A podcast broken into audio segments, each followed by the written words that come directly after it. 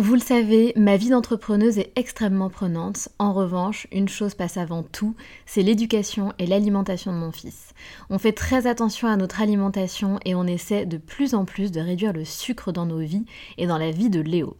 Un sujet très important pour nous, sachant qu'en plus, un documentaire sur Arte nommé Sucre, le doux mensonge, énonçait qu'en France, un enfant de 8 ans a déjà mangé plus de sucre que ses grands-parents pendant toute leur vie. Donc jamais de goûter trop sucré et lui faire manger 5 fruits et légumes par jour.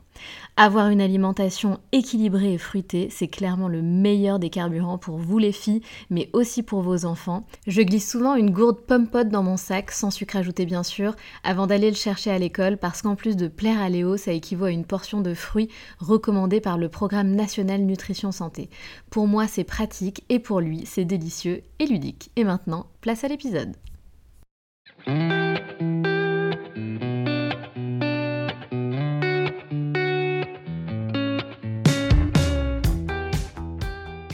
Salut, je suis Sandra et je te souhaite la bienvenue sur le podcast qui va te donner envie de réaliser tes projets et même tes rêves les plus fous. Notre mission, t'apporter de l'inspiration. J'échange avec des femmes qui ont osé s'écouter. Choix de vie audacieux, parcours atypique, projets fous, elles nous dévoilent tout sans filtre. L'idée, à travers chaque épisode, c'est d'adoucir tes peurs pour les remplacer par de l'audace et de l'enthousiasme. Du mouvement, du bruit, de la fumée, laisse-toi entraîner par les locomotives. Chloé a 34 ans et elle est maman de deux enfants, créatrice de contenu et entrepreneuse. Elle n'a pas eu son bac et elle n'a pas honte de le dire, bien au contraire. Croyez-le ou non, cela a été une opportunité pour elle. Elle s'est de suite plongée dans le monde du travail, en commençant par la restauration. On lui a toujours répété, si tu veux quelque chose dans la vie, alors fais en sorte de travailler pour l'obtenir. Elle a ensuite travaillé dans le prêt-à-porter et à 21 ans, sur son lieu de travail, elle fera une rencontre inopinée qui la propulsera dans le monde de l'immobilier. Dès la première année, elle fera partie des 10 meilleurs commerciaux de sa société. Cinq ans plus tard, elle fera une autre rencontre qui changera sa vie son mari actuel, Alexandre Letellier, footballeur français. Elle n'hésitera d'ailleurs pas à nous raconter tous les détails de cette love story. Alors à quel point cela a changé la vie de Chloé et quel est le quotidien quand on est marié à un footballeur? En 2017, une fois enceinte, Chloé commence à partager son univers et ses looks de grossesse sur Instagram et alors son compte explose. Même si aujourd'hui Chloé a su s'imposer dans le monde de l'influence, le syndrome de l'imposteur fait souvent surface. Quelle est sa vision et quel message a-t-elle envie de faire passer à travers sa communauté? Et comment fait-elle face aux haters? On discutera aussi de la place des femmes de footballeurs, une place qui n'est pas toujours évidente, beaucoup de déménagements last minute, une vie sociale compliquée et une vie professionnelle qu'il faut aménager. Chloé nous parlera aussi de son projet à travers lequel elle met en avant des pièces de prêt-à-porter pour mettre en lumière les commerces de proximité partout en France. Je vous laisse découvrir cet échange avec Chloé durant lequel elle nous plonge dans sa vie avec beaucoup d'humilité et de sincérité.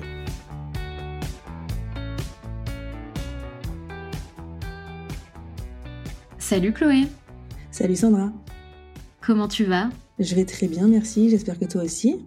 Oui, ça va très bien, merci beaucoup. Chloé, pour celles qui ne te connaissent pas, est-ce que tu peux te présenter en quelques mots s'il te plaît?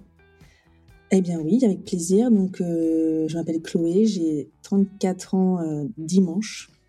Euh, je suis maman de deux enfants, j'habite en région parisienne et je m'appelle Chloé Letellier sur, sur les réseaux sociaux, plus particulièrement Instagram, qui est vraiment mon outil de travail principal, un métier que je fais depuis à peu près 4 ans maintenant. et voilà, j'ai une vie un peu j'ai l'impression d'avoir eu 10 vies déjà, puisque j'ai beaucoup déménagé euh, depuis que je suis avec mon chéri, bientôt 8 ans, de par sa profession. Et euh, même avant, euh, dans ma vie à moi, avant de le rencontrer, c'est pareil, j'ai pas mal bougé.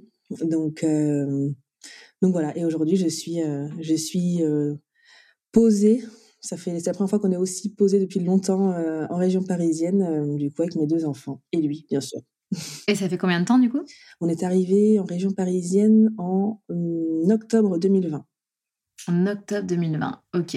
Et juste, je rebondis sur ce que tu as dit, tu vas avoir 34 ans dimanche, donc je précise, ça sera donc le dimanche 11 décembre, hein, puisque l'épisode sortira un peu plus tard. J'aurais eu les 34 ans quand tu sortiras Voilà.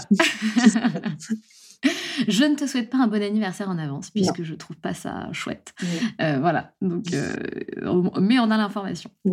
Euh, du coup, Chloé, tu connais, tu connais la musique. Donc, dans les, dans les locomotives, pardon, ce qu'on fait, c'est qu'on revient en arrière quelques années, plusieurs années, peut-être parfois une dizaine d'années en arrière, pour savoir un petit peu bah, où est-ce que tu as commencé ton parcours, comment tu l'as commencé et quelle est ton histoire.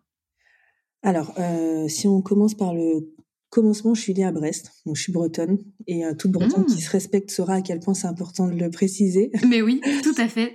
Euh, non, sinon j'ai eu un parcours, un parcours scolaire assez, euh, assez classique. Je suis allée jusqu'au bac ES. E j'avais prévu de faire un BTS négociation relations clients par la suite, mais je n'ai, je n'ai pas eu mon bac.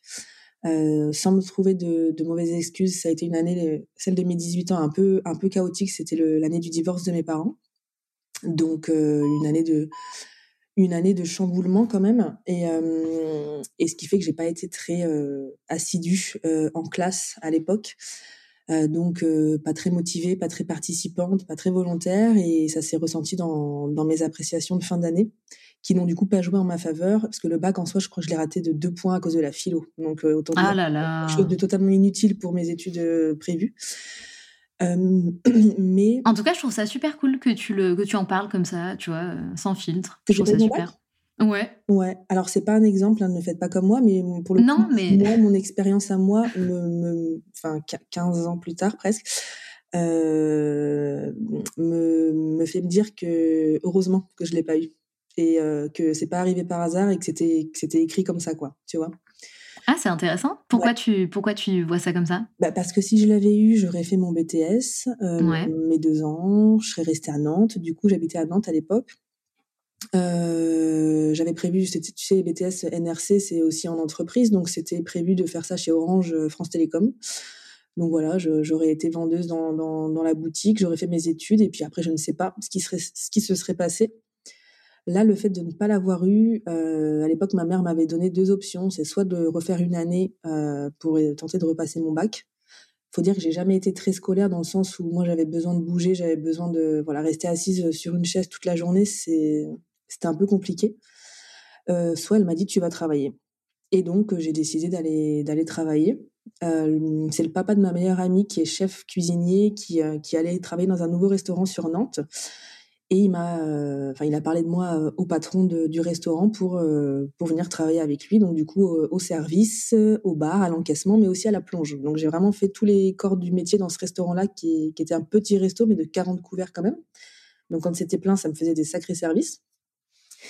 Et j'ai, je suis restée dans ce restaurant pendant quasiment un an. Donc ça m'a bien, ça m'a bien forgé au milieu du travail parce que le milieu de la restauration c'est c'est speed, c'est dur. ouais. Mmh j'avais donc 19 ans. Sachant que en parallèle de ma terminale aussi, je, travaillais chez Quick le week-end parce que mes parents m'avaient dit si tu veux te payer ton permis, bah tu vas travailler. Donc euh, j'avais déjà commencé un petit peu à mettre un pied dans le monde du travail euh, en parallèle de ma de ma terminale du coup tous les week-ends. Mais bon, c'est pas comparable en termes de, restauration. Euh, le boulot chez Quick et le boulot dans le restaurant que j'ai fait après. Bien sûr. Et, euh, et, donc voilà. Et comme tu disais, je permets juste de rebondir une seconde très rapidement là-dessus. Comme tu m'as dit en off, tu m'as dit que toi, on t'avait appris si tu veux quelque chose, eh bien, il faut travailler pour te le, pour l'obtenir en fait. Voilà, ouais, exactement. J'ai toujours été euh, élevée comme ça. Donc là, en l'occurrence, je voulais passer mon permis. Il euh, bah, fallait que que je gagne mon argent pour pour le passer. Et du coup, je l'ai passé en accéléré. Je l'ai eu en trois ou quatre mois. Donc ça, c'est bon, c'était c'était fait. Et, euh, et, donc voilà, après j'ai travaillé dans la restauration, ça s'est pas très bien passé, enfin fini, parce que je suis tombée sur un, un patron à l'époque qui était, euh, bah, j'ai fini par porter plainte, c'est pour te dire. Ah ouais, euh, d'accord. Ouais, il était, il était disons très déplacé dans ses propos et dans ses gestes, et, et j'ai fini pour par porter plainte pour harcèlement moral et attouchement. Mmh. Ouais, première expérience professionnel wow, assez, sympa. Ouais, bon, il a, fini, il a fini par fermer son resto, il a perdu sa femme. Enfin, le gars, il, il faisait pas ça qu'avec moi, en fait. Donc, à un moment donné, ça s'est retourné contre lui. Karma. Ouais, ouais, karma. Mais, euh, mais euh, heureusement que j'avais le papa de ma meilleure amie, moi, qui travaillait avec moi, ce qui me faisait euh, me sentir tout de même en sécurité parce que le patron n'était quasiment jamais là, heureusement. Donc, on gérait tous les deux les, les services. Mais c'est vrai que dès qu'il appelait au restaurant ou qu'il arrivait, j'étais en panique totale. Et en fait, il a fini par fermer son restaurant au bout de quasiment un an. Il a voulu nous licencier pour faute, sauf qu'on s'est pas laissé faire. Euh, c'est juste qu'il gérait très mal en fait ses, finances, tout simplement. Et, euh, et, bref, suite à ça, voilà, ça s'est fini un petit peu comme ça. Et moi, après, euh, je suis partie vivre à Nice parce que mon copain de l'époque que j'avais rencontré à Nantes était niçois d'origine et il a voulu y retourner. Donc, bah, écoute, j'étais sans travail. je suis partie avec un petit solde de tout compte. J'ai dit, allez, banco, je te suis. Donc, on est parti là-bas. J'avais à peine 20 ans, je crois. Et puis, j'ai commencé à travailler dans le prêt-à-porter à Nice, donc chez Promode, H&M, ce genre d'enseigne. et je suis restée là-bas pendant un an et demi. Et bon, j'ai quitté mon copain, donc je suis rentrée euh, à Nantes. Aucune raison de rester là-bas. J'ai laissé toutes mes affaires, tous mes vêtements. J'ai tout ah ouais Je suis rentrée avec ma valise. À la base, j'avais juste prévu de venir euh, passer cinq jours à Nantes. Et en fait, je suis jamais repartie. Ah ouais, d'accord. Je suis rentrée de Nice, euh, je faisais 48 kilos de tout mouillé. Mes parents, ils m'ont dit, mais qu'est-ce qui se passe? Ça va pas là-bas? Et en effet, ça allait pas trop là-bas j'étais pas hyper euh, épanouie, hyper euh, hyper heureuse et, et, en fait ils m'ont ouvert les yeux et, euh, et, voilà mon séjour de cinq jours nantais s'est finalement transformé en retour définitif. donc du coup bah, j'avais pas prévu de, de rentrer donc j'avais juste voilà une valise pour cinq jours mais du coup je l'ai tout laissé, je suis jamais redescendue les récupérer. Donc voilà et j'ai vite rebondi puisque j'ai vite retrouvé du travail dans le prêt-à-porter aussi. Euh, quelques mois après, je me suis remise en couple et donc en appartement. Et, euh, et voilà, et c'était reparti pour une petite vie euh, relativement tranquille. Je suis restée en couple, je crois, deux ans. Et puis, euh, et puis je travaillais. Euh, j'ai fait diverses enseignes de prêt-à-porter jusqu'au jour où je travaillais dans un magasin pour hommes. À ce, à ce moment-là, j'ai 21, presque 22 ans. Et en fait, euh, je reçois un client euh, avec qui ça se passe bien. Je lui vends deux costumes, on arrive en caisse, je lui vends la carte de fidélité. Enfin, tu vois tout mon, mon petit bagou euh, de, de, vendeuse. Et ce client, qui avait peut-être 26 ans lui à l'époque, au moment de passer en caisse, me, me dit "Ça vous intéresserait de travailler dans l'immobilier? Donc là, j'adore. ouais, je, je J'adore. Et je, tout de suite, je lui réponds Ah ouais, j'adorerais, mais moi, j'ai pas mon bac. Hein. Et il m'a dit C'est pas grave, ça, on s'en fiche. C'est la première chose que tu lui as dit. Oui, bah ouais, parce que bah, moi, pour moi, travailler, enfin, tu vois, de, moi, de moi-même, je n'aurais jamais eu l'idée d'aller postuler, si tu veux, dans une agence Bien sûr. Et pourtant, c'est un métier, enfin, ouais, qui pour moi euh, était génial, mais je me suis dit, bah, pour bosser dans l'IMO, faut au moins avoir un bac plus 2, enfin, des, des, des, notions dans, dans l'immobilier et tout. Et lui, il arrive et il me demande si ça m'intéresse. Donc, bah, écoute, je me suis dit, au début, j'ai un peu, un peu pris ça pour un plan de drague, tu vois. Ah, c'est sûr. Je, me suis dit, euh, bon, je lui laisse mon numéro, ça me coûte rien. Si vraiment, en fait, euh, c'était, euh, c'était pas vrai et qu'il est relou, ben, je le bloque ou j'en sais rien, mais voilà. Complètement. Bon, en fait, il disait vrai puisque le, le, le boss de la société m'a appelé le jour même. il m'a proposé un entretien. J'y suis allée, j'y suis allée, mais les mains dans les poches en plus, mais j'avais rien préparé. Euh, vraiment, j'y suis allée, puis j'y suis allée moi-même. J'ai pas voulu faire d'efforts, tu sais, à m'habiller en, en, tailleur. Enfin, à... non, je me suis dit, franchement, s'ils me prennent, c'est pour moi. Donc j'y vais. Euh... alors, je m'étais bien habillée, mais sans. À l'époque, j'avais les cheveux noirs, corbeaux, une frange, ah un piercing au-dessus de la lèvre. Énorme. Et surtout, j'avais, j'avais 21 ans. Enfin, j'étais, euh, j'étais petite branleuse, sincèrement. Hein. Et, euh, et, je suis arrivée et euh, on est resté bien une heure. Et je me rappellerai toujours, il m'a dit bon, écoutez, euh, écoute Chloé, j'aimerais bien avoir l'avis d'un de mes collaborateurs qui sera, qui sera sûrement bien tranché dans le sens où lui, il a aucun intérêt à t'embaucher. En gros, c'était, c'était un collègue à lui, mais d'une autre, d'un autre secteur. Il me dit écoute, je te rappelle dans la semaine euh, pour te proposer ou non un, un deuxième entretien, mais je te rappelle dans la semaine. Écoute, je suis arrivée à ma voiture, qui me rappelait déjà. C'est dingue. Ouais, et il me rappelle, et, enfin, il me propose du coup un deuxième entretien, donc bien sûr j'y vais. Où là, j'ai fait, j'ai volontairement fait un effort. Je m'étais attaché les cheveux, je m'étais habillée un peu plus classe, etc.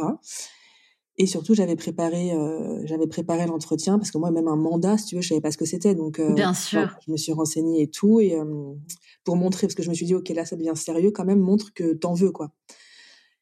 Et ben, ça l'a fait comme ça. J'ai été embauchée comme ça.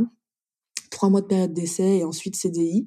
Et la boîte, c'est elle qui m'a formée après sur tout le côté juridique, enfin tout ce qu'il y a à savoir dans l'immobilier. Puis en plus, moi, je, suis du genre à vouloir maîtriser mon sujet quand quand je suis confrontée à quelque chose. Donc j'ai voulu vraiment tout apprendre, tout savoir, même des trucs, enfin pas inutiles, mais voilà, je voulais tout savoir sur l'aspect juridique. En plus, ça change beaucoup et régulièrement dans l'immobilier, donc on était régulièrement formés. Donc à chaque fois, ça faisait des petites piqûres de rappel, etc. Et puis je me suis éclatée et au final, je suis restée quasiment cinq ans dans cette euh, société. Donc ça a été un, un, vrai tournant dans ta vie en fait. Ah bah clairement. Franchement, euh, clairement, parce que bah parce que c'est un métier auquel euh, j'aurais jamais pensé, enfin j'aurais jamais osé en tout cas. Et donc moi, je faisais de la vente exclusivement, et j'ai adoré, j'ai adoré ce côté relation client. C'est ça qui m'anime vraiment, quoi. Quand un couple vient te voir, puis en plus nous, on avait une façon de travailler qui était justement vachement dans l'accompagnement. C'était pas juste vendre pour vendre, faire du chiffre, enfin tu vois. Et, euh, et du coup, quand les gens nous appelaient pour une recherche, bah, on les recevait, on prenait le temps de faire connaissance avec eux, de réellement comprendre le projet. Et ensuite, lors d'un second rendez-vous, on démarrait les visites. Mais euh, du coup, le jour où tu trouves l'appartement ou la maison de leurs rêves, enfin, c'est tellement un projet de vie énorme. Moi, j'étais trop fière d'y participer. Et aujourd'hui, bah aujourd'hui sur Insta, j'ai encore des, j'ai des abonnés. Ce sont des, des nanas à qui j'ai vendu il y a leur, leur premier bien il y a genre 10 ans. Mmh. c'est drôle. Ouais, c'est énorme. Et euh, moi, c'est vraiment ce côté-là ouais, du métier que j'ai vraiment adoré. Et, euh, et je pense que c'est pour ça que, que, je réussissais aussi, parce que je le faisais euh, comme tout le reste, hein, avec envie et avec passion. Et, et je pense que quand tu es acheteur d'un bien, ça se ressent. En fait, j'avais facilement la confiance de mes, de mes clients. Et c'est vraiment ça que j'adorais. Et pour en revenir à cette histoire de, de, diplôme, ça prouve encore une fois que ben, tout n'est pas une, une, question de diplôme, bien au contraire, c'est souvent une question de personnalité. quoi.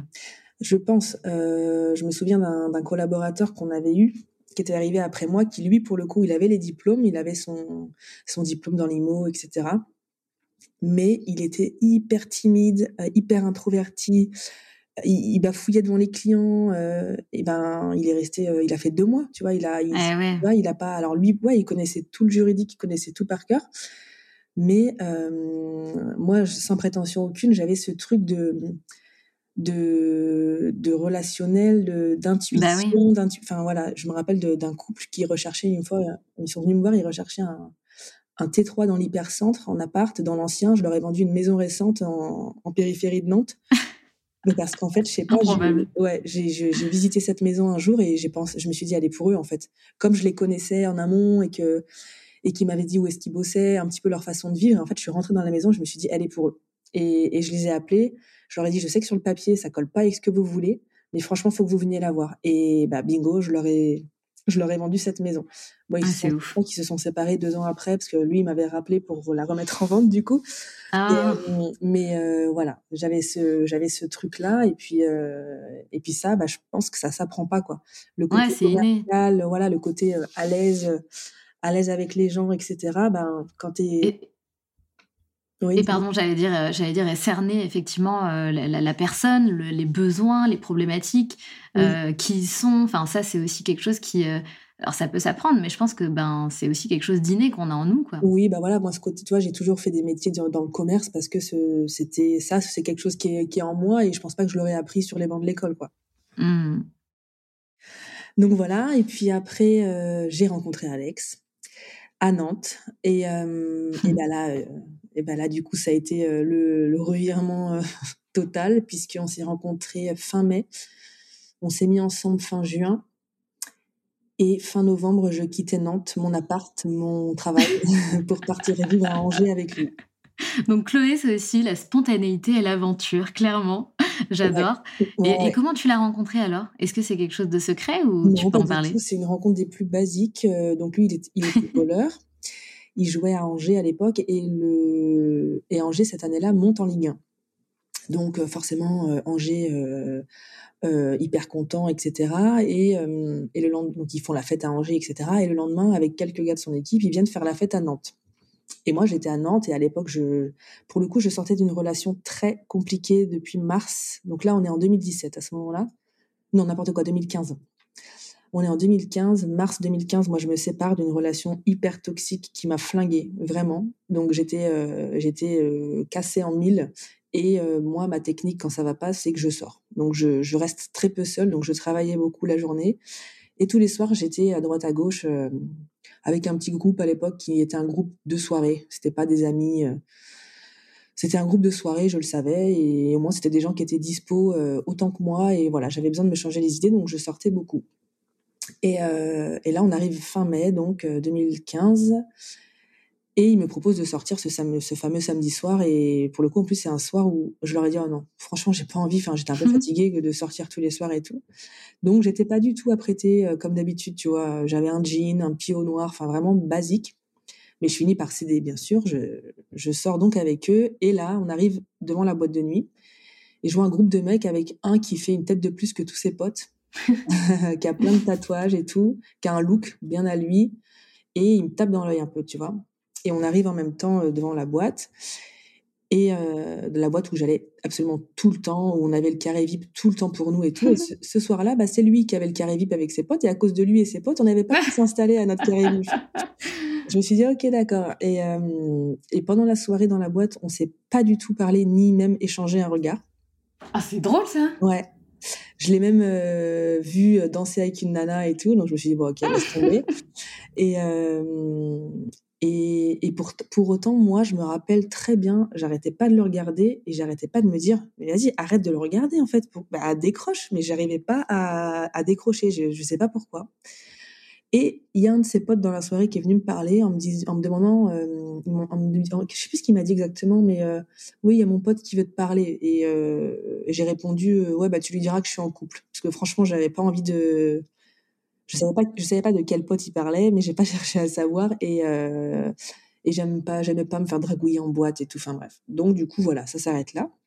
Et sortie de boîte, petit matin, j'attendais devant que mes potes sortent et, là je le vois arriver, Alex. Et donc là il me parle, il me fait hey. il, il, était un peu alcoolisé parce que forcément lui il a sacrément fait la fête. Moi j'étais totalement sobre. Et il me dit t'attends ton mec? Donc là, je lui dis oui, tu vois, je lui dis bah non, j'ai pas de mec. Donc j'ai compris et j'ai su d'ailleurs après coup qu'en fait c'était lui qui avait envoyé son pote. Enfin bref. Et de là, il me, il me demande mon numéro de téléphone et c'est là où j'ai fait du grand Chloé, c'est que j'ai voulu faire la nana qui se fait désirer. Donc je lui ai dit bah non, pas mon numéro de téléphone. Si tu veux, je te donne mon Facebook. Ce qui est, ce qui est pire, ce qui est 100 fois pire puisqu'il avait toute ma vie. ouais. J'entends, mais à l'époque, euh, j'avais, à l'époque, j'avais pas Instagram et, euh, et du coup, j'avais, bah, j'avais mes photos, j'avais des trucs sur Facebook. Bref, il m'envoie un message euh, dans la fin tout de suite pour savoir si je suis bien rentrée. Donc j'ai ah ben classe. Et en fait depuis ce jour-là, on n'a plus arrêté de se parler. Euh, et il est revenu à Nantes le mercredi qui a suivi pour qu'on se fasse un petit resto. Euh, en amoureux, j'allais dire non, pas encore du coup, mais tous les deux. Et euh, je me rappelle le resto a hyper mal commencé parce que on est arrivé à table et là, son agent l'a appelé. Il est resté 20 minutes au téléphone. Ah, l'enfer. La gênance. Ah ouais. Ah ouais, gênance. Je me suis dit, ah, si dans cinq minutes il a pas raccroché, je me lève, je m'en vais. Bon, je, suis restée encore dix minutes, hein, bien sûr. Et euh, il a fini par raccrocher. Et, euh, et voilà, et on est allé au resto. Après, on est allé boire un verre. Il m'a raccompagné. On s'est fait un premier bisou, mais c'est tout. Il est rentré chez lui après euh, à Angers, gentiment. Parce qu'en fait, lui, bah, du coup, là, on est à ce moment-là, on est, on est tout début juin, et lui, juin, c'est les vacances. Et je savais qu'ensuite, il partait trois semaines en vacances à Marrakech, à Cannes. Je me suis dit, euh, c'est de question qu'il se passe quoi que ce soit, puis qu'ensuite, j'ai plus de nouvelles. Donc, du coup, bah, il est parti, et pendant trois semaines, finalement, on a fait que de s'écrire tout le temps. Et tu vois, il était trop mignon parce qu'il était en vacances avec ses potes. Et il me devait rien, enfin on n'était pas en couple ni rien, et pourtant tous les soirs en rentrant de soirée, il m'envoyait un petit message. Je suis bien rentrée. Il m'écrivait le matin savoir si parce que du coup on n'avait pas du tout le même rythme. Moi je travaillais. Euh, lui il était en mode vacances il sortait et tout. Et pour autant il m'écrivait tous les jours. Il me racontait il me partageait ses vacances et tout. Enfin vraiment adorable. Et puis euh, et puis vers la fin de ses vacances ben, il habitait à Angers mais il rentrait sur Paris euh, pour voir ses parents. Et, et il m'a demandé de venir sur Paris et moi je me rappelle qu'à l'époque j'allais avoir un nouvel appartement donc tu vois j'avais mon chèque de caution à donner, des meubles à acheter et tout. Donc, je lui ai gentiment décliner l'invitation en lui disant écoute, euh, je viendrai te voir à Angers avec plaisir, mais là un week-end sur Paris, je sais que ça peut vite monter. clairement, je lui ai dit c'est pas le moment pour moi. Et en fait, euh, il a été hyper malin parce que euh, il connaissait donc mon nom, mon prénom, ma date de naissance puisqu'on est né le même jour. Et un jour, c'est pas vrai. On est né le même jour à deux ans d'écart. Ouais. Trop drôle. Et euh, il a réussi à avoir ma boîte mail en rusant. Euh, il a été malin. Et un jour, je me connecte au boulot sur ma boîte mail et euh, bah, j'avais deux billets aller-retour Nantes-Paris pour le week-end où il voulait que je vienne. Donc moi, hyper gênée, mais hyper énorme. Ouais, et, et trop mignon encore une fois parce que quand il va savoir que j'ai raconté tout ça. Ah tout ça, j'ai dû Tu vas te faire gronder J'ai dû le raconter une fois sur Insta, peut-être il y a longtemps, ou lors d'un live, un truc qui n'est pas resté, mais bref. Euh, en fait, j'étais dans le train, il venait me chercher à la gare Montparnasse et il m'a fait croire qu'il était dans les bouchons. Donc moi, je lui ai dit pas de problème, t'inquiète, je t'attendrai devant la, devant la gare. Et en fait, pas du tout. Il m'attendait devant, euh, devant ma, la voiture de, enfin le, la, oui, c'est ça, la voiture du train, tu vois. Il avait traversé tout le quai. J'étais oh là là. Voilà. Et en descendant du train, on s'est embrassé. Et c'est le 21 juin 2015. Et c'est le jour qui acte vraiment euh, nos débuts. Et là, on monte. ça sent l'amour, hein, quand même. Hein. Ouais. Carrément. franchement, moi, je, bah, euh, ça, c'est le 21 juin. Je crois que je lui ai dit je t'aime pour la première fois le 3, le 3 juillet. J'ai cru que me dire le même jour. Non, non, non. trois semaines après. Donc, tu sais. Ah oui, quand même. ah, c'est ouf. Et là, on monte dans sa voiture et il me dit Bon, on va chez mon meilleur pote, direct. Au moins, comme ça, il s'est dit euh, Voilà, je la, je la fais valider ou non dès le Ah oui, bah, ah oui c'est bien sûr, bien sûr. Et du coup, ben voilà, premier week-end ensemble, donc au 21 juin. Et, et puis, ben ouais, fin novembre, euh, j'ai tout quitté pour aller vivre avec lui, tu vois. Pendant le temps, pendant le, laps, enfin les cinq mois de temps, on a fait, euh, on se voyait tous les week-ends, parce que moi, j'y allais tous les week-ends. Lui, il venait à Nantes assez régulièrement aussi, souvent le mercredi. Donc on arrivait quand même à se voir assez régulièrement. Et ça, ça te faisait pas peur de, de, sortir, enfin de, de, te mettre en couple avec un footballeur? Ah si, quand il m'a dit qu'il était footballeur, parce que moi je savais pas du tout quand je l'ai rencontré, c'est vrai que ça, dans ma tête tout de suite, je me suis dit oulala. Surtout qu'Alex, quand tu le connais pas, tu vois, il est grand, il est tatoué. En fait, on, il, le porte sur lui que c'est un footballeur, donc il porte aussi sur lui malheureusement tous les clichés, tu vois, qui vont avec. Bon, c'est moi aussi, c'est ce côté bad boy un peu qui m'a qui m'a plu hein, de toute façon. Bien sûr. Mais c'est vrai quand il m'a dit je suis footballeur, j'ai fait oula. Et en fait, bah déjà pendant nos trois semaines d'échange euh, quotidien, j'ai découvert quelqu'un qui était aux antipodes de justement tous ces clichés, vraiment. Euh, plus j'ai appris à le connaître, justement, plus j'ai découvert bah voilà quelqu'un de simple, quelqu'un de gentil, euh, profondément gentil, etc. Donc c'est clairement ça qui m'a fait craquer justement le, le paradoxe entre son côté euh, son côté bad boy avec tous ses tatouages. Il avait un piercing, je me rappelle, à, je sais pas comment ça s'appelle, là, en dessous, en dessous de la lèvre, dans le petit creux du menton. Au labret. Ok. Parce que je rêvais de me faire un piercing euh, ici quand j'étais ado, donc euh, je connais le nom de ce piercing. bah voilà, il, en, avait, un là et tout. Enfin bref, ses jeans déchirés, ses t-shirts oversize et tout, tu vois. Et en fait, et en fait, quand tu creuses, tu, tu découvres quelqu'un de très simple, très discret, très pudique, très gentil. Et après, quand j'ai rencontré ses parents et que j'ai compris euh, dans quelle famille il avait grandi et quelle éducation il avait eu, en fait, euh, j'ai été rassurée euh, tout de suite quand tu rencontres les proches, que tu sais, enfin, tu vois bien que son entourage il est hyper sain, que ses amis ils sont hyper sains. même les gens, enfin les, potes qu'il avait, ils m'ont dit non mais Alex, même même célibataire, c'est pas quelqu'un qui, qui fait n'importe quoi, c'est pas quelqu'un, enfin tu vois. Ouais, j'ai découvert qu'en fait non, c'était quelqu'un de juste très sain d'esprit, qui a, grandi dans une famille euh, euh, croyante. Sa maman, elle va à la messe tous les dimanches. Enfin, tu vois, c'est dans une papa et maman toujours ensemble, mariés. Euh. Enfin voilà quoi. Franchement, c'est ça m'a non non ça m'a grave rassurée. Mais ma toute toute toute première impression, c'est clair, ça a été oula. bah, bien sûr, c'est impressionnant aussi. Ça fait enfin. Bah, tu, sais pas trop à quoi t'attendre. C'est ça, ça peut faire peur parce que les malheureusement les clichés sur les footballeurs, ils sont pas très, ils sont pas très vendeurs quoi. Mmh, mmh, mmh, c'est vrai. Et on, est bête de, faire des clichés comme ça en plus. Hein, à cause de, quelques histoires médiatisées. Bah ouais, ouais. Mais bon. Tout à fait. Et c'est fou parce que votre histoire, donc tout était, tout est allé très vite, puisque du coup, vous avez eu votre premier baby assez rapidement, non? Euh, Bah oui, parce que je crois que je suis tombée enceinte, ça faisait un an et demi qu'on était ensemble. On était déjà paxés. J'adore. Vous êtes des oufs en fait, vous. ouais, bah franchement, euh, tu sais, ce, fameux truc qui dit euh, quand c'est le bon, tu le sais. Ouais, tu le sais, c'est vrai. Bah, ça a pris tout son sens. La preuve d'ailleurs, c'est que le, le, le, premier soir où on s'est rencontrés en boîte, comme je te disais, on a, on a commencé à, échanger tout de suite sur euh, Facebook.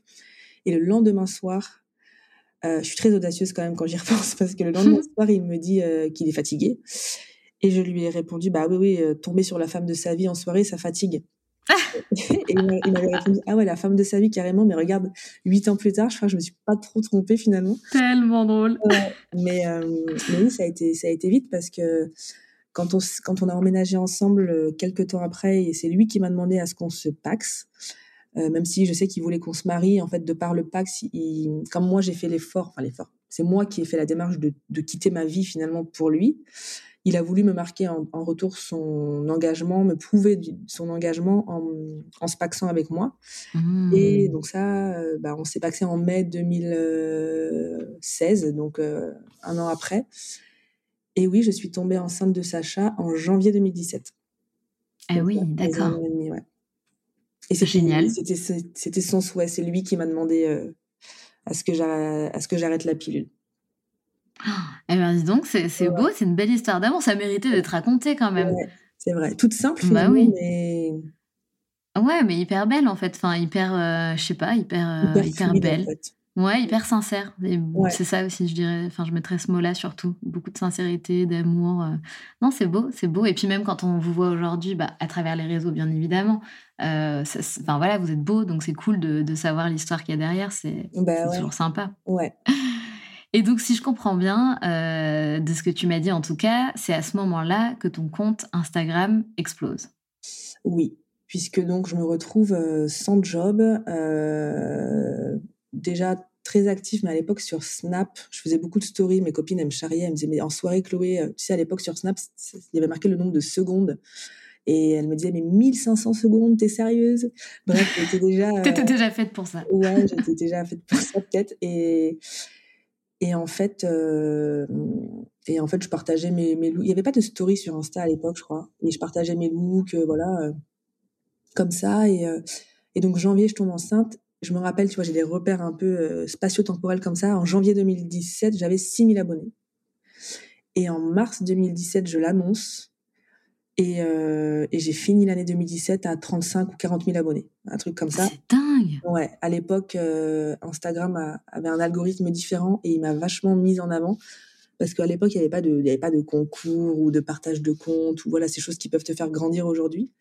Et, et ouais, je partageais mes looks de grossesse. Euh, euh mes petites, enfin ma petite vie finalement. Euh, alors notre petite vie sûrement qui d'un œil extérieur peut attiser la curiosité et, euh, et voilà mais mais voilà je partageais enfin il y avait rien d'extraordinaire en fait hein, dans, dans notre vie mais ouais mon compte a grandi euh, suite à l'annonce de la grossesse de Sacha ouais.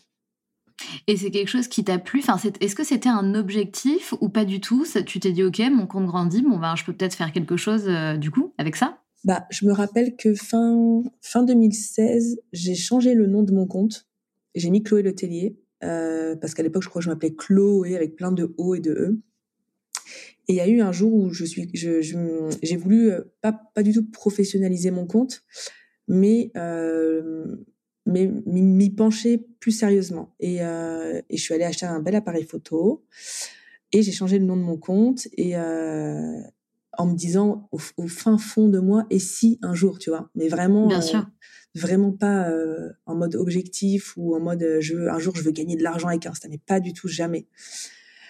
Et puis ben voilà, c'est là que j'ai commencé du coup à, à partager des, des looks. C'était beaucoup des looks et du make-up moi à l'époque. Et euh, et oui, ça ça a pris, mais entre le moment où ça a commencé à prendre et le moment où réellement j'ai ça a pris un tournant euh, professionnel, il y a bien un an, un an et demi qui se sont passés. Alors qu'avec du recul, j'aurais pu en vivre bien avant, mais je ne savais pas. Moi, j'étais totalement, totalement novice dans le, dans le domaine. Et en fait, c'est quand j'ai commencé à être contactée par des marques, puis par des agences, que là, je me suis dit, OK, d'accord. Là, euh, là, c'est qu'il y a un truc. Et puis, euh, puis finalement, bah, après, tu te, tu te prends au, au truc petit à petit. Mais voilà, moi, c'était juste au, au, fond de moi, bien sûr, que je me disais, bah, voilà, et si jamais un jour, ce serait ouf et tout. Et euh, mais euh, mais jamais je me suis lancée dans un en me disant euh, je veux faire ça dans ma vie, je veux que ça marche, je veux gagner de l'argent. Non non, parce que vraiment j'aurais jamais pensé un jour que, que, que ça prenne comme ça, tu vois. Bien sûr. Et c'est cool parce que effectivement, comme tu m'avais aussi expliqué en off, quand on est en, couple avec un footballeur, c'est beaucoup de, de déménagements, beaucoup d'imprévus en fait dans ta vie. Donc c'est difficile d'être, d'avoir toi une vie professionnelle stable. Et finalement, je trouve que c'est une issue qui est parfaite pour toi en fait. Totalement. Bah tu vois, le métier d'agent immobilier, j'aurais jamais pu continuer. Enfin, c'est avec Alex depuis qu'on est ensemble, on a dû déménager. Euh, je les compte même plus, mais 8, ou 9 fois. Ah ouais? Vous avez fait quoi comme, comme ville ou pays? Alors, on était donc à Angers, Sacha est né à Angers, et quand Sacha a eu trois mois, on est parti en Suisse pendant euh, quatre mois, quatre, cinq mois. Ensuite, on est revenu à Angers, parce qu'il était juste prêté en Suisse, donc on avait gardé notre maison à Angers. J'adore. Il était prêté en Suisse. C'est les termes, hein. c'est pas moi qui le dis. Non, non, bien sûr. Il était, il était en prêt. Euh, donc, on est revenu sur Angers dans notre maison. De là, il a signé à Troyes. Donc là, on a fait un vrai déménagement. On a quitté la maison. Il avait signé euh, un an à Troyes, il me semble. Euh, un an ou deux ans, je me rappelle plus. Mais ça s'est pas passé comme prévu là-bas parce qu'il devait être titulaire. Finalement, il l'a pas été. Enfin, bref. Donc du coup, de là, dis-toi qu'on, non, il était prêté à Troyes. Il était toujours sous contrat avec Angers. Il a été prêté à Troyes et en étant à Troyes, il a ensuite été prêté en Norvège Incroyable. Euh, on est resté six mois en Norvège. Pareil, on avait gardé génial. Ouais, alors c'était pas le Norvège euh, qui fait rêver, tu vois. Là où ah. on était. Non. Parce que moi, je l'ai fait, le Norvège qui fait rêver pendant quatre jours, c'était génial. Mais là où nous, on était, c'était un... il y avait, il y avait rien, quoi. Et clairement, euh, il y avait rien, rien à faire. Ah oui, d'accord. donc on était tous les trois dans notre petit appartement de 50 mètres carrés prêté par le club. On était bien, mais il y avait pas grand chose à faire. Donc on est resté, enfin lui il est resté à peu près six mois et moi, j'ai fait beaucoup d'allers-retours avec la France euh, à cette période-là. Donc, je dirais que mi bout à bout, si je suis restée trois mois, c'est le, c'est le max. De là, on est rentré à Troyes.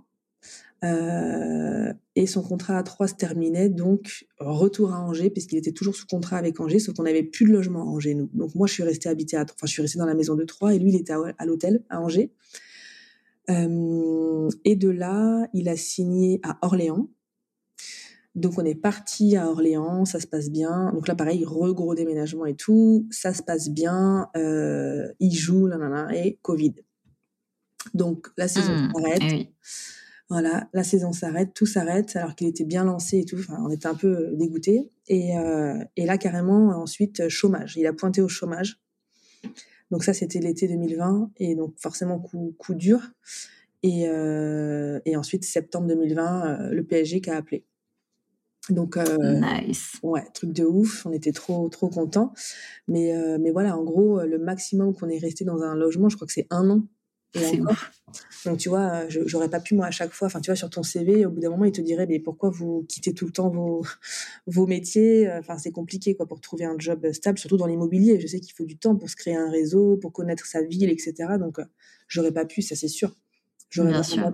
Donc, bien sûr que c'est une chance d'avoir d'avoir réussi dans, dans, ce milieu de l'influence puisque je peux absolument travailler de partout et, et aménager totalement mon emploi du temps et tout. Enfin, c'est vrai que franchement, c'est, c'était inespéré même, tu vois, de, de, de réussir là-dedans. Mmh. et, alors, moi, je suis pas fan du terme chance parce que bah, j'estime que tu t'en es donné les moyens. Euh, tu as passé du temps à poster des trucs, des stories, des photos. Euh, euh, donc, c'est grâce à toi, en fait. Enfin, tu vois, tu pas eu de la chance, c'est grâce à toi. Oui, oui, oui. C'est vrai que oui. En fait, c'est le truc, c'est que comme moi, je, je faisais ça. Enfin, si tu veux, j'ai jamais, euh, j'ai jamais eu le sentiment de, de, de, faire des efforts en fait pour. Euh, bah bien sûr. Pour le faire, que forcément, il y a toujours une petite part de toi qui. Euh, parce que voilà, comme comme beaucoup de personnes t'associent, enfin, j'associe en tout cas travail à à contrainte. Et du coup, forcément, là, je me dis aujourd'hui, je suis je suis payée pour faire quelque chose qui me plaît, dans lequel je m'éclate. C'est, c'est incroyable, tu vois. Mais c'est vrai que euh, quatre ans après, euh, il y a quand même toujours une. On parle souvent du syndrome de l'imposteur. On, y est clairement, tu vois. C'est, c'est, c'est clair. Ah oui, c'est vrai? Ben, encore hier, encore hier, j'ai parce qu'il y en a qui. Enfin, on a un métier qui qui fait quand même rêver puisque d'un œil extérieur on ne travaille pas aux yeux des gens et, et, alors que ça prend tellement de temps mais tout mon temps tout, tout bah, c'est ça en fait c'est ça mon cerveau est, est jamais déconnecté et euh, mais c'est génial hein, je, je m'en plains pas mais force tu vois encore hier euh, j'étais avec Alex et euh, j'ai reçu un j'ai eu deux commentaires hier. Je sais pas, elles étaient en forme hier. J'ai eu deux commentaires bah, de, faux comptes. Hein, mais et je pense que c'était la même personne puisqu'elle a aussi écrit à Alex et les arguments étaient les mêmes. Oh my god. Et c'était, elle nous parle de charge mentale alors qu'elle travaille même pas. Enfin, tu vois, donc faut avoir les reins solides pour se dire, mais si, en fait, moi, je sais que je bosse, moi, et ça va, maintenant, ça va mieux, mais tu as toujours des, des, des, gens très bienveillants pour venir te rappeler que, que tu fous rien et que, que ton métier, c'est pas un vrai métier, parce que, bah oui, c'est des gens qui, qui, qui, eux aussi, associent métier, enfin, travail à, à contrainte. Et, euh, et c'est vrai que bah, on a la chance de faire un métier qui, il y a des contraintes, il y a des points négatifs, mais c'est quand même 70% euh, du, du, gros kiff, quoi. Donc, euh, oui, mais, mais effectivement, bah, ça, c'est de la jalousie mal placée qui est dure. Et, et, en fait, c'est juste que les gens aimeraient être à ta place, mais il faut pas oublier que toi, derrière, tu as des années où tu as, fait euh, comme une dingue, tu as été vendeuse, tu as même fait la plonge, tu as été serveuse, tu as fait de l'IMO, as été, euh, tu m'avais dit que tu avais été dans les meilleurs dix commerciaux de ta boîte. Enfin, tu as bossé, quoi. Et donc, eux, aujourd'hui, tu bosses encore comme une tarée, quoi. Et c'est pour ça que tu en es là aujourd'hui. tu vois, le facteur chance, pour moi, tu l'as déclenché. Oui, bien sûr. J'étais déjà femme de footballeur et influenceuse alors tu vois oui, mais les deux étiquettes. Ça m'énerve. Si tu savais comme ça m'énerve, ces gens qui font des raccourcis, mais en fait, t'es pas né euh, dans le berceau, dans les bras d'Alex, tu vois. Donc, à un moment donné, euh, voilà. Non, non, c'est clair. Mais bien sûr que les, les, gens font des raccourcis. Maintenant, j'ai les épaules plus solides maintenant pour, euh, pour faire face à tout ça. Mais dans les débuts, ça a été chaud. Hein. J'ai ah, déjà passé des week-ends à pleurer à cause de, oh là là. À, cause de commentaires, tu vois, de, de gens, en fait, finalement, maintenant j'ai compris, quoi. C'est des gens euh, profondément. Euh, malheureux. Ouais. Mais c'est vrai, hein. c'est des gens malheureux. C'est des gens malheureux et qui passent leur vie à, disperser de la haine un peu partout parce que ça leur fait euh, pseudo du bien. Mais finalement, enfin, les commentaires, tu, les, tu les jettes, quoi. Faut même pas les lire. Dès que tu commences à comprendre que c'est un truc méchant, bam, tu je bloque. Ça je bloque mais oui. Je passe à autre chose. Mais oui, et surtout, enfin moi c'est vraiment mon point de vue, mais je pense que on n'a pas à argumenter, tu vois, t'as pas à leur répondre, à leur dire mais je fais ça parce que si, non, en fait, euh, ne, réponds même pas, ne perds même pas une seule énergie de ta vie, de ton temps à répondre à ce type d'agressivité. Enfin pour moi c'est ça ne sert à rien. Non non, mais t'as as entièrement raison, mais euh, c'est un c'est un travail à faire sur soi justement des fois de, de, de justement pas répondre, c'est dur, tu vois. Bah hier c'est ce que je disais à Alex, mais je lui disais mais j'ai tellement envie de, la, de lui répondre et de l'insulter, mais vraiment à, hauteur, de son message. Et en fait, je le fais pas parce que parce que ça, ça sert à rien. Ça sert à, ça sert à rien. Donc euh, donc euh, non non, je le je le fais pas. Je bloque et euh, et je passe à autre chose. Mais bon, il suffit que je sois dans un jour un peu moins bien ou tu vois. en pleine période de SPM par exemple, tu vois, où t'es pas bien, tu pleures pour un, un, commentaire comme ça, ça peut te miner quoi. Ça peut te miner. On est, on reste des êtres humains, on n'est pas des robots. Donc même si on est tristement habitué, parce que franchement c'est triste de voir à quel point il y a beaucoup de gens comme ça, bah on n'a jamais l'habitude hein, de, de, recevoir ce genre de message. Tout à fait, c'est vrai. Il faut essayer de, de détacher et de pas se laisser euh, euh, comment dire, euh, happé par l'ego, parce qu'en fait, ce sentiment qu'on a de vouloir se venger, répondre, etc., c'est parce qu'on a été touché dans notre ego. Et c'est pour ça que ben, c'est important, de, quand on fait ce genre de métier, d'être coaché, de, de travailler sur soi, de, booster sa confiance, euh, de, tu vois, pour éviter justement de, de tomber là-dedans et de, donner une énergie, enfin, de mettre ton énergie là où, tu n'as pas à en mettre, quoi. Et de te faire du mal, en fait. Ouais, tout à fait. En tout cas, moi j'ai envie de te dire bravo Chloé pour tout ce que tu fais, bravo euh, pour la belle petite famille que vous avez construite ensemble. Euh, aujourd'hui, tu as une vie qui te qui t'apporte de l'épanouissement et tant mieux. Moi, je suis très heureuse pour toi et je trouve ça super d'être épanouie dans sa vie pro et perso, c'est génial. Euh, qu'est-ce que tu essaies de, partager au plus à travers ta communauté? C'est quoi les messages que tu aimes faire passer en fait dans ton quotidien? Euh, moi, j'aime bien. Enfin, je pars du principe. En tout cas, moi, quand j'ouvre euh, Instagram, j'ai besoin de divertissement. Donc, euh, donc j'aime bien. Aujourd'hui, euh, je tourne tout à l'humour. J'aime bien. J'aime bien qu'elle me dise, tu vois, ça arrive tous les jours. Ça, non pas que je sois extrêmement drôle, enfin un petit peu, mais je, je me stime pas, tu vois. mais ce que je veux dire, c'est que quand je reçois un message qui me dit, j'ai passé une sale journée, tu viens de me faire avoir un fou rire et franchement pour ça, merci. Bah c'est bon tu vois, je me dis, j'ai euh, là, j'ai tout gagné. C'est, c'est voilà, c'est ce que j'aime euh, partager. Après, j'ai longtemps, euh, donc t'étais pas là toi à l'époque, mais quand euh, j'ai eu Sacha, j'ai beaucoup partagé mon quotidien de maman parce que Sacha, ça a été compliqué les nuits, je l'ai allaité longtemps, donc voilà, je partageais beaucoup ça avec ma communauté. sans filtre, alors sans non plus en faire des tonnes, parce qu'aujourd'hui c'est vachement la mode de parler de la vraie maternité, des galères et tout. Je suis, je suis d'accord sans trop l'être non plus, parce que je me dis, ça peut faire peur aussi, tu vois, une, ma future maman. alors, il en faut pour tout le monde, c'est-à-dire qu'il y en a. Mais je suis d'accord avec toi, complètement d'accord. Voilà, il y en a à qui ça fait du bien euh, de pas se sentir seule, du coup, de se dire bah, elle aussi elle galère et je suis pas toute seule parce que Dieu sait que ça peut être dur quand euh, quand bébé pleure la nuit et que t'es perdu, etc. Donc d'un côté, je trouve ça bien euh, d'en parler, euh, voilà, pour euh, pour pour que les autres mamans ne se, se, sentent moins seules et je trouve que c'est un nid à information Instagram énorme. Et d'un autre côté, j'en parlais en, en, exposant les faits, mais sans, sans jamais dire c'est dur, euh, parce que je, je, suis, je me mettais aussi à la place des mamans qui me suivent, qui, enfin des mamans, des femmes justement qui me suivent, qui rêvent d'être maman puis qui n'y arrivent pas pour x ou y raison. Et je me disais, je peux pas me permettre moi de me plaindre que j'en peux plus, que je suis au bout de ma vie parce que je me réveille dix fois par nuit. Enfin voilà. Donc j'ai toujours essayé de jauger, tu vois, entre entre tout ça. Je sais qu'il y a des comptes qui, qui, qui cartonnent parce que ce sont justement des comptes où tu sais que la nana, elle parle elle parle de la de la maternité, de des galères et voilà, tu, tu sais qu'elle est un peu réputée entre guillemets pour pour parler de tout ça, donc tu sais que tu vas la suivre en te disant bah c'est sûr je me sentirai moins seule, je me sentirai moins seule. Euh, et du coup, c'est vrai que si tu es une maman qui partage, tu vois, là, avec Jade, par exemple, ça a été l'extrême opposé de Sacha. J'ai rien à dire sur, sur la maternité, tellement tout a glissé. C'est le bébé parfait.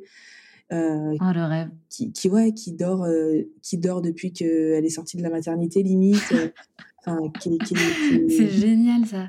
Ouais, elle est trop facile, elle est cool, euh, elle est l'allaitement, mon sevrage, enfin tout s'est extrêmement bien passé. Je pouvais l'emmener partout, enfin franchement génial. Mais je, je, je le dis, enfin elles le savent, celles qui me suivent sur Insta, mais j'en faisais pas non plus des tonnes parce qu'à l'inverse, tu vois, je me disais, bah je veux pas que la maman qui galère, limite, tu sais, à chaque fois que je parlais de ça, je disais, mais enfin rassurez-vous, enfin pour celles qui étaient là à l'époque de Sacha, souvenez-vous, j'ai galéré, tu sais. Je ouais, tu te justifies en fait. Ouais. ouais, ouais, bien sûr.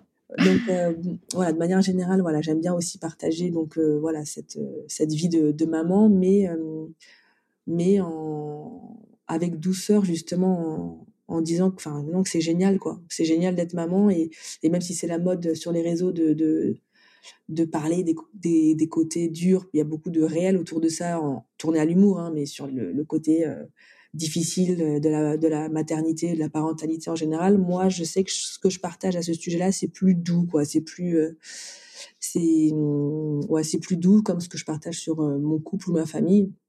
Je suis pas du genre à, à parler de choses graves. Je suis pas très, euh, comment dire, c'est quoi le terme? Je saurais pas comment le, le tu dire. Tu partages du positif en fait. Enfin, il y a beaucoup de good vibes. Voilà, c'est plus ça. Si tu veux, je suis, euh, j'ai des convictions dans la vie. J'ai plein de choses. Tu sais, des fois, ça m'arrive qu'on on, on, m'envoie des, on m'envoie des, je sais pas, des choses qui font polémique ou quoi. Et tu, bah, tu partages pas, tu partages pas. Non, en fait, moi, BFM TV, c'est pas allumé à la maison. c'est pas pour que mon compte Insta à moi le devienne. Je sais que que, que y en a qui disent, bah si, moi j'ai une visibilité, c'est important du coup de, de de qu'elle soit utile et je l'entends complètement. Mais chez moi, euh, pas trop. Tu vois, je prends pas parti ouvertement pour des sujets à polémique, etc. Moi, je veux que les filles qui viennent regarder mes stories, qui viennent sur mon compte, justement, elles se disent bon, allez, je vais aller me marrer cinq minutes, euh, et puis euh, ou pleurer parce que des fois, il y en a qui disent tu me fais beaucoup pleurer parce que j'adore aussi les vidéos un peu touchantes, les trucs un peu euh, émouvants. Mais euh, mais voilà, je, je partage, c'est ça, de la good vibe. C'est vraiment le c'est vraiment le fil conducteur, je pense, euh, sur mon compte. Et comment, euh, comment ça se passe euh, quand, quand, on est femme d'un footballeur, quand on a un couple avec un footballeur Est-ce que tu, tu, kiffes justement ce côté de te dire bah, on peut déménager du jour au lendemain, c'est l'aventure Ou est-ce que parfois c'est un petit peu difficile, fatigant? Et deuxième question, alors attention, il faudra retenir les deux. Est-ce que vous avez, euh, je ne sais pas, une communauté entre vous, entre les femmes de footballeurs? Est-ce qu'il y a une communauté soudée? Est-ce que vous discutez entre vous? Est-ce est qu'il y a un lien spécial? Je ne sais pas. Alors, pour la question des déménagements, c'est vrai que même si parfois ça peut être dur, même s'il euh, n'y a pas de stabilité et de ne pas, de pas savoir où tu seras dans six mois, ce qui, ce qui a été notre quotidien, là, je te dis, on est un peu posé, ça fait du bien, mais c'est vrai que parfois ça peut être dur, mais avec du recul, euh, j'ai kiffé en fait. J'ai kiffé tous ces changements de vie. Enfin, tu vois, sans lui, je serais jamais allée vivre en Suisse ou en Norvège. Pas grave. J'ai vécu des trucs. Euh, des trucs géniaux, même si les déménagements, bah, à chaque fois c'est moi qui me les qui me les tape, hein, les cartons et tout. Mais je sais pas. Je, je... Alors aujourd'hui avec deux enfants, ce serait peut-être un peu différent. Surtout que Sacha va à l'école, donc forcément, ça demande un petit peu plus d'organisation. Mais non, avec du recul, franchement, j'ai kiffé. Puis moi, je suis tout terrain, il n'y a pas de problème. Je sais que ma meilleure amie, euh, ma meilleure amie, elle, elle, habite toujours à Nantes. Euh, tu vois, elle a, elle a, besoin de cette routine. On est donc elle, je pense pas qu'elle qu'elle aurait pu en fait, parce que dans son, elle a besoin de ça pour être rassurée. Moi, en fait, non. Euh, du moment qu'on est tous les quatre ensemble, euh, tu vois, je peux aller partout. Franchement, maintenant, je le vis, je le vis bien, même si là, quand il a prolongé de deux ans à Paris, c'était quand même un soulagement de se dire, ouf, pendant deux ans, normalement, euh, on bouge pas. Ça fait du bien aussi, de la stabilité. Mais tu vois, je serais pas, même si là, on a acheté une maison, donc c'est vrai qu'on est bien, on est chez nous, mais je serais pas complètement fermée si euh, fin juin 2024, euh, il me dit, allez, on bouge, parce qu'en fait, c'est, c'est quand même hyper enrichissant. Donc, et c'est et quand il aura fini sa carrière, ce sera ce sera fini tout ça. Donc euh, on sait que c'est sur une période assez courte mine de rien. Donc non franchement euh, avec du recul, moi je finalement j'adore. Et, euh, et ta deuxième question, c'était est-ce qu'on a une communauté? Alors moi j'ai fait quelques rencontres à chaque fois par les clubs où on est passé. Aujourd'hui j'en ai vraiment une qui est restée une amie vraiment que je vois souvent. Euh, après, tu, tu, parles de communauté entre femmes de joueurs. Il y a une, il y a une femme de joueur qui a, qui a sorti une application. D'ailleurs, j'étais à sa soirée euh, il n'y a pas si longtemps. Elle a fait une soirée euh, d'inauguration en quelque sorte et elle a eu une super idée. Elle a sorti une application dédiée aux femmes de footballeurs. Mmh, trop cool. Justement, voilà, qui te, qui demain, si si je change, enfin si on change de, de club et que je sais pas, je te dis des bêtises, il va, je dis n'importe quoi, ah bah à Nantes, tiens à Nantes, admettons et eh ben sur son application, je pourrais retrouver euh, toutes les femmes de Nantes qui qui auront euh, alimenté l'application avec euh, quoi faire à Nantes, les beaux restos, des adresses de nounous, un super coiffeur, enfin tu vois. Parce que mmh, c'est trop bien. Ouais, parce que c'est vrai que quand tu arrives dans une nouvelle ville, tu, tu connais tu connais pas, tu connais personne et puis bah ça te permet de rencontrer les, les femmes de l'équipe. Alors du coup, j'ai jamais eu l'occasion d'utiliser en conditions réelles son application puisque moi je suis j'ai pas bougé de Paris depuis que depuis qu'elle l'a sortie. Mais je trouve que c'est une super initiative qu'elle a eue. Mais voilà à côté de ça non on n'est pas c'est même au sein d'un même club tu sais c'est difficile de c'est rare que les clubs soient à l'initiative de de petits de petits événements qui font que bah, les femmes se rencontrent ou, euh, font connaissance. Donc euh, donc euh, je te dis moi je sais je sais plus combien de clubs maintenant il a, il a pu faire, mais euh, j'ai vraiment une amie aujourd'hui euh, issue du monde du football, quoi.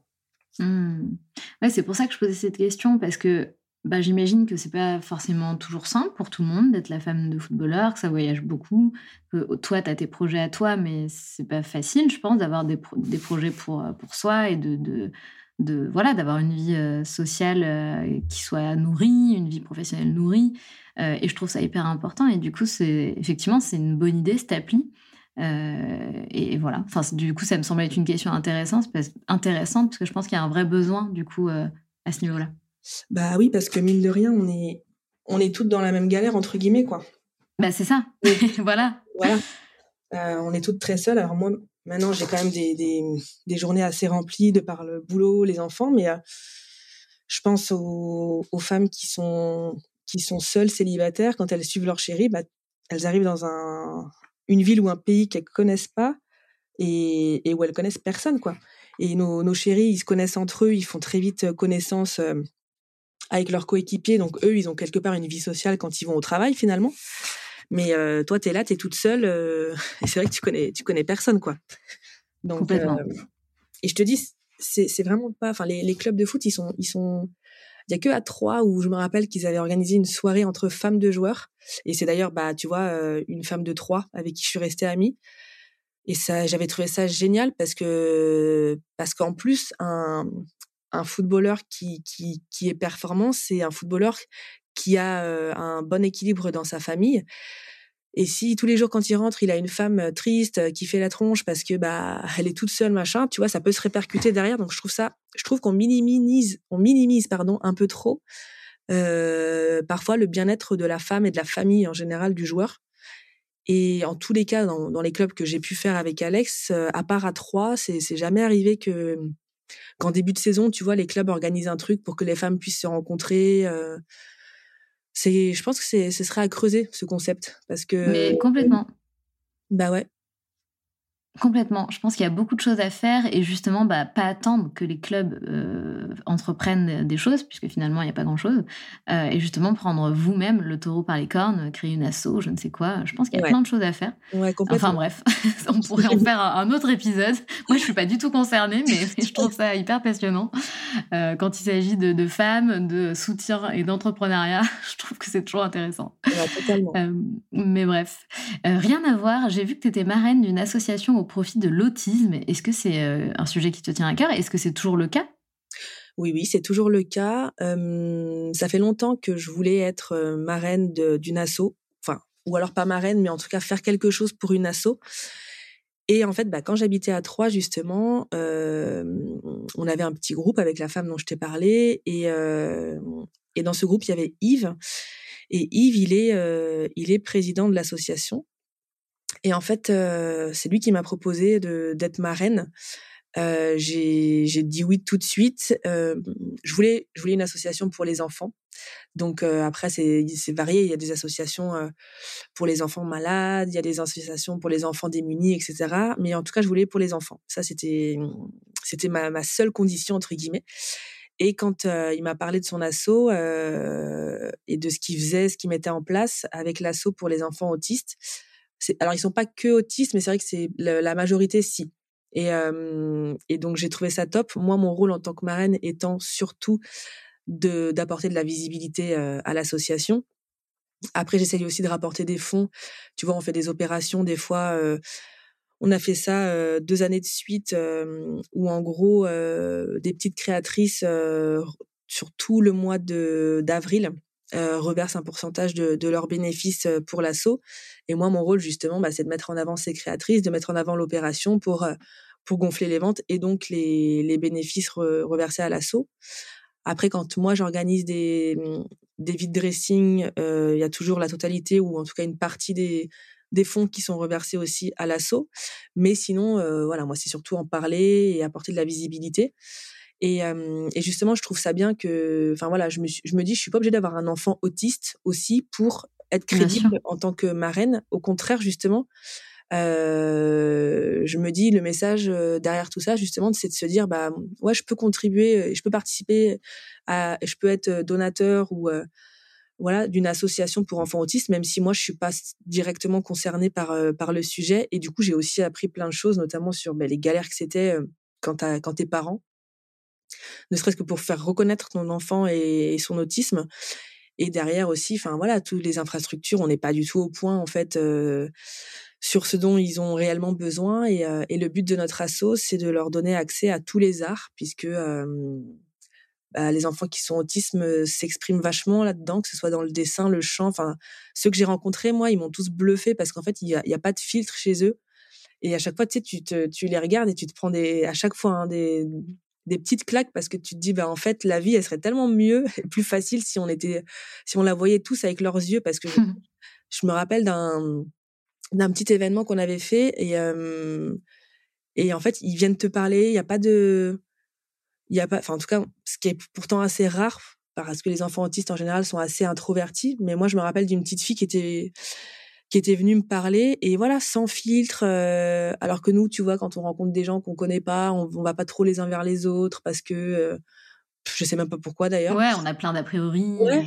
et euh, et bref voilà ça fait euh, bah ça fait bien trois ans maintenant.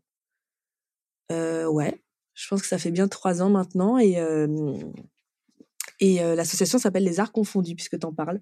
Donc, eh ben, ouais, voilà. très bien. Bah je trouve ça top. Je trouve ça super de participer à ce genre de, projet, de, montrer le, soutien. En tout cas, je trouve que c'est un, bel exemple. Euh, tu as créé aussi une marque de vêtements qui s'appelle Outfit by Chloé. Euh, du coup, ça, c'est vraiment ben, un, projet euh, entrepreneurial. C'est ta marque, c'est ton projet. Est-ce que c'est toujours en cours? Est-ce que tu continues de le développer? Et est-ce que tu as d'autres projets à venir? Alors oui, c'est toujours en cours. Je, je suis en train de justement revoir quelques petits enfin, on fait quelques petits ajustements puisque la première collection, elle s'est lancée en début d'été et et parce que il y a que en faisant des erreurs qu'on apprend. je me suis plantée sur le choix du, du prestataire de mmh, d'envoi des colis qui pourtant promettait d'être top. Et en fait dès la deuxième collection ils m'ont perdu 42 colis sur 80 ah, ouais, ça, a été, ça a été un casse-tête pas possible donc, euh, donc là, du coup, j'ai préféré retarder la prochaine collection justement pour euh, bah, modifier ça. J'ai pris un logisticien en fait maintenant. Euh, je, je, me suis aussi surestimée. Je pensais réellement avoir le temps de faire, euh, de sélectionner les articles, de les recevoir chez moi, de faire les shootings, de tout mettre en ligne sur mon site et de gérer aussi les, les envois et le, SAP. ouais, c'est un taf de dingue. ouais, bah ouais. Et en fait, j'avais carrément sous-estimé le boulot et, et j'avais peut-être oublié que j'avais déjà un métier et puis deux enfants aussi. je me suis dit, j'aurais le temps. J'aurais le temps et en fait, euh, et en fait, euh, je pensais pas qu'il y avait autant de SAV à gérer derrière. Mais euh, voilà, à l'image de ma vie, euh, j'apprends sur le tas, donc euh, c'est génial. Mais du coup, voilà, quelques petits réajustements se sont imposés, donc donc du coup, ça va, on va revenir très bientôt. Mais vu que mon concept à moi est un peu particulier, il y a aussi énormément de travail en amont puisque les collections que je sors sont issues de boutiques physiques partout en France que je suis moi-même allée démarcher. Donc, tu vois, il y a tout ce travail de prospection en amont mmh, avant de sortir, avant de sortir la, collection. Donc, c'est pour ça que l'année dernière, je suis beaucoup partie en déplacement à chaque fois 3-4 jours dans les villes, puisque c'était pour trouver les boutiques partenaires. Le projet, euh, le projet, il est né de, cette période de Covid où beaucoup de boutiques, tu vois, ont dû fermer. Euh, où ça a été compliqué pour beaucoup de, de commerçants et je me suis dit bah moi je voudrais que mon site il ait aussi une portée un peu humaine pas que vendre des fringues pour vendre des fringues parce que j'aime les fringues tu vois et, euh, je me suis dit qu'est-ce que je pourrais faire euh, en ce sens? Et, euh, et du coup, bah, les boutiques, je les choisis. Alors ça sert à mes abonnés parce que ça c'est un petit peu comme si j'allais faire du shopping pour elles partout en France, tu vois? Et euh, mmh. en même temps, je leur fais découvrir pour les pour les, les nanas des villes concernées, je leur fais découvrir peut-être la, la boutique en question. Et euh, en fait, tous les mois, le, la collection euh, va changer et, et la boutique aussi, du coup. Et, et en parallèle, bah forcément, je, je, parle de la boutique. Sur mon site, euh, tous les mois, tu, tu as le l'article, enfin le ah oui, un article dédié à la boutique où je raconte un peu l'histoire de la boutique, euh, des gérantes, s'il y en a plusieurs, enfin bref, pourquoi j'ai choisi cette boutique? Et voilà, il y a l'idée aussi, voilà, à travers ce site, c'était vraiment de d'apporter euh, un côté hyper humain euh, à ce à ce concept. Donc voilà. Ouais, puis donner un coup de pouce euh, aux commerçants, ce qui est génial. Voilà, c'est vraiment euh, voilà faire marcher les faire marcher les commerces de proximité mais partout en France. Mais du coup, forcément, ça me demande beaucoup de boulot et de temps en amont puisque bah, je pars avec avec ma voiture. L'année dernière, tous les déplacements que j'ai faits, j'étais avec Jade aussi puisque je l'allaitais, donc je pouvais pas du tout la laisser. Et je partais trois quatre jours à chaque fois avec avec mon équipe on partait tous les trois euh, à la recherche de boutiques partout en France. Donc, euh, j'ai hâte de reprendre les eh ben, dis donc. Mais, mais voilà, c'est pour ça que là, j'ai préféré attendre pour que au moins je, je refasse pas la même erreur, entre guillemets, avec le, le transporteur parce que bah, j'ai dû rembourser tout le monde. Enfin, ça a été une vraie galère. Ah là là. Ouais. Mais bon, c'est en, faisant rien qu'on ne fait pas d'erreur aussi, tu vois. Voilà, ben, j'allais dire euh, le contraire, mais qui voulait dire la même chose. Il faut bien faire des erreurs pour apprendre et pour, euh, pour évoluer. Ouais, exactement. Donc c'est important. Et est-ce que tu as, bon, j'imagine, enfin je, je, ne sais pas, mais est-ce que tu as d'autres projets à venir? Ça ferait peut-être un peu beaucoup, mais est-ce qu'il y en a d'autres dans le pipe? euh, Professionnel, non, pas pour l'instant. Ou perso, comme tu veux. Ce que tu as à nous raconter perso, bah écoute, euh, on doit se marier. Alors on est déjà marié civilement, mais on doit enfin, après euh, une annulation à cause du Covid, on doit se marier euh, l'année prochaine. Trop bien. Ouais. Et on devait se marier en juin 2020 à la base. Et n'ayant pas pu à cause du Covid, on a fait le mariage civil euh, bon, Alex n'était pas au courant quand il est arrivé qu'il allait pour se marier, mais j'ai encore une fois j'ai foncé euh, dans mon idée et, euh, et j'ai organisé un mariage surprise où le marié n'était pas au courant. Tellement drôle, mais tellement drôle. en fait, j'ai vraiment voulu parce que l'annulation, elle a été très dure à vivre. Je pensais pas parce que je pensais être préparée et en fait, j'ai pleuré, pleuré, pleuré le matin même, un truc de fou. Et enfin, je me suis dit mais enfin pandémie mondiale qui annule mon mariage. C'est quoi ce, délire? Et en fait, Alex voulait qu'on se remarie l'année suivante, sauf que moi, je voulais qu'on fasse bébé 2. Donc j'avais dit que bah, je voulais pas me marier enceinte ou avec un nourrisson. Donc du coup, on avait décidé de décaler à 2022 le mariage. Je suis tombée enceinte très vite et pendant ma grossesse, on n'avait pas avancé sur les préparatifs. Du coup, on avait décalé carrément jusqu'à 2023. Et en fait, un jour, je, je me suis dit, euh, ah, ça, me, ça me saoule quoi, de pas porter son nom, de pas porter le nom de nos enfants. Jade, elle va bientôt naître. Ça me saoule qu'on soit pas mariés, etc. Et comme je savais que lui, il voulait qu'on se marie euh, euh, l'année qui suit, et ben en fait, euh, je me suis dit, bah, au début, je me suis dit, je vais lui proposer qu'on se marie civilement. Et en fait, je me suis dit non, je vais lui faire la surprise. Et trois, en trois mois de temps, j'ai tout organisé, mais ça a été un casse-tête pas possible parce que normalement, au niveau des papiers, ne serait-ce que ça, tu peux pas organiser un mariage sans la signature et l'accord du, du futur mari. Donc, ça a été, tout est en règle, en tout cas, tout mon dossier en termes de papier était en règle, mais j'avais la complicité du maire. Euh, et euh, j'ai acheté des bagues pour qu'on puisse s'échanger les bagues. Euh, j'ai tout fait. J'ai même fait un contrat parce que je savais que voilà, on, se mariait avec un contrat, donc j'ai tout fait en bonne et due forme. Et il est et puis j'ai organisé le subterfuge bien évidemment. Et donc il est arrivé à la mairie pensant venir à un, à un baptême. Et là il m'a vu avec ma robe blanche et mon bouquet. Oh là là. Enceinte de huit mois. Et, euh, et je lui ai dit, c'est pas le baptême. Il y a une vidéo hein, sur mon compte Insta de. Ah, énorme!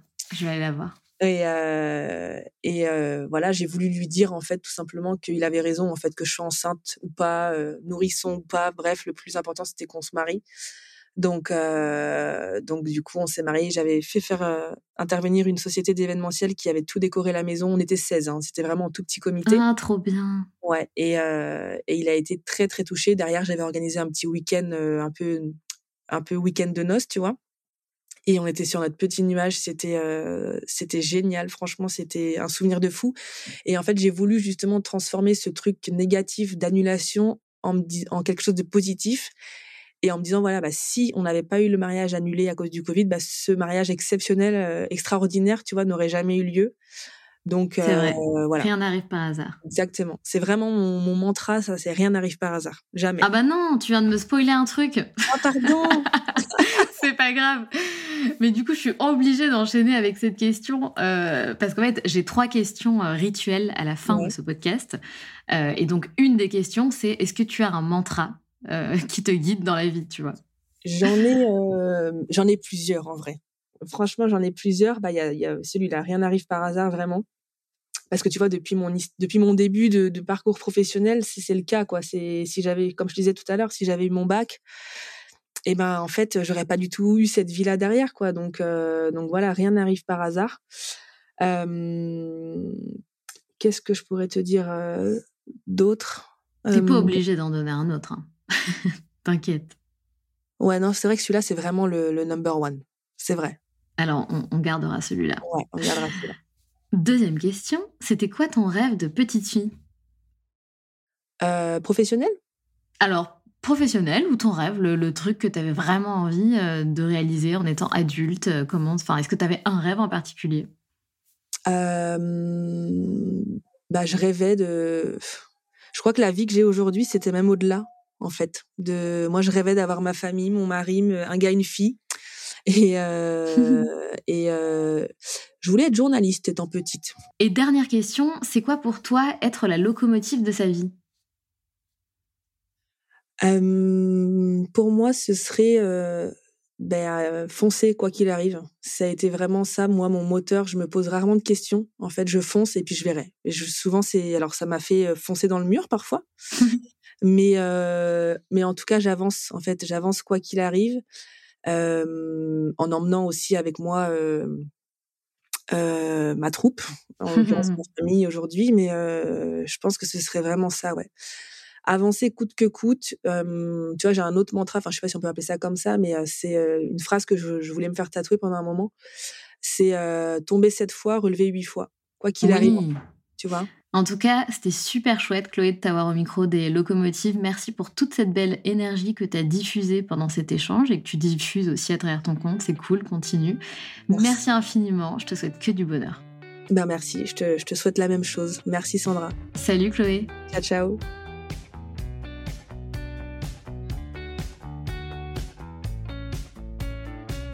C'est la fin de cet épisode et j'espère qu'il t'a plu. Si tu as envie de laisser 5 étoiles sur Apple Podcast ou Spotify, surtout n'hésite pas. Merci pour ta fidélité et on se retrouve mardi prochain pour un nouvel épisode.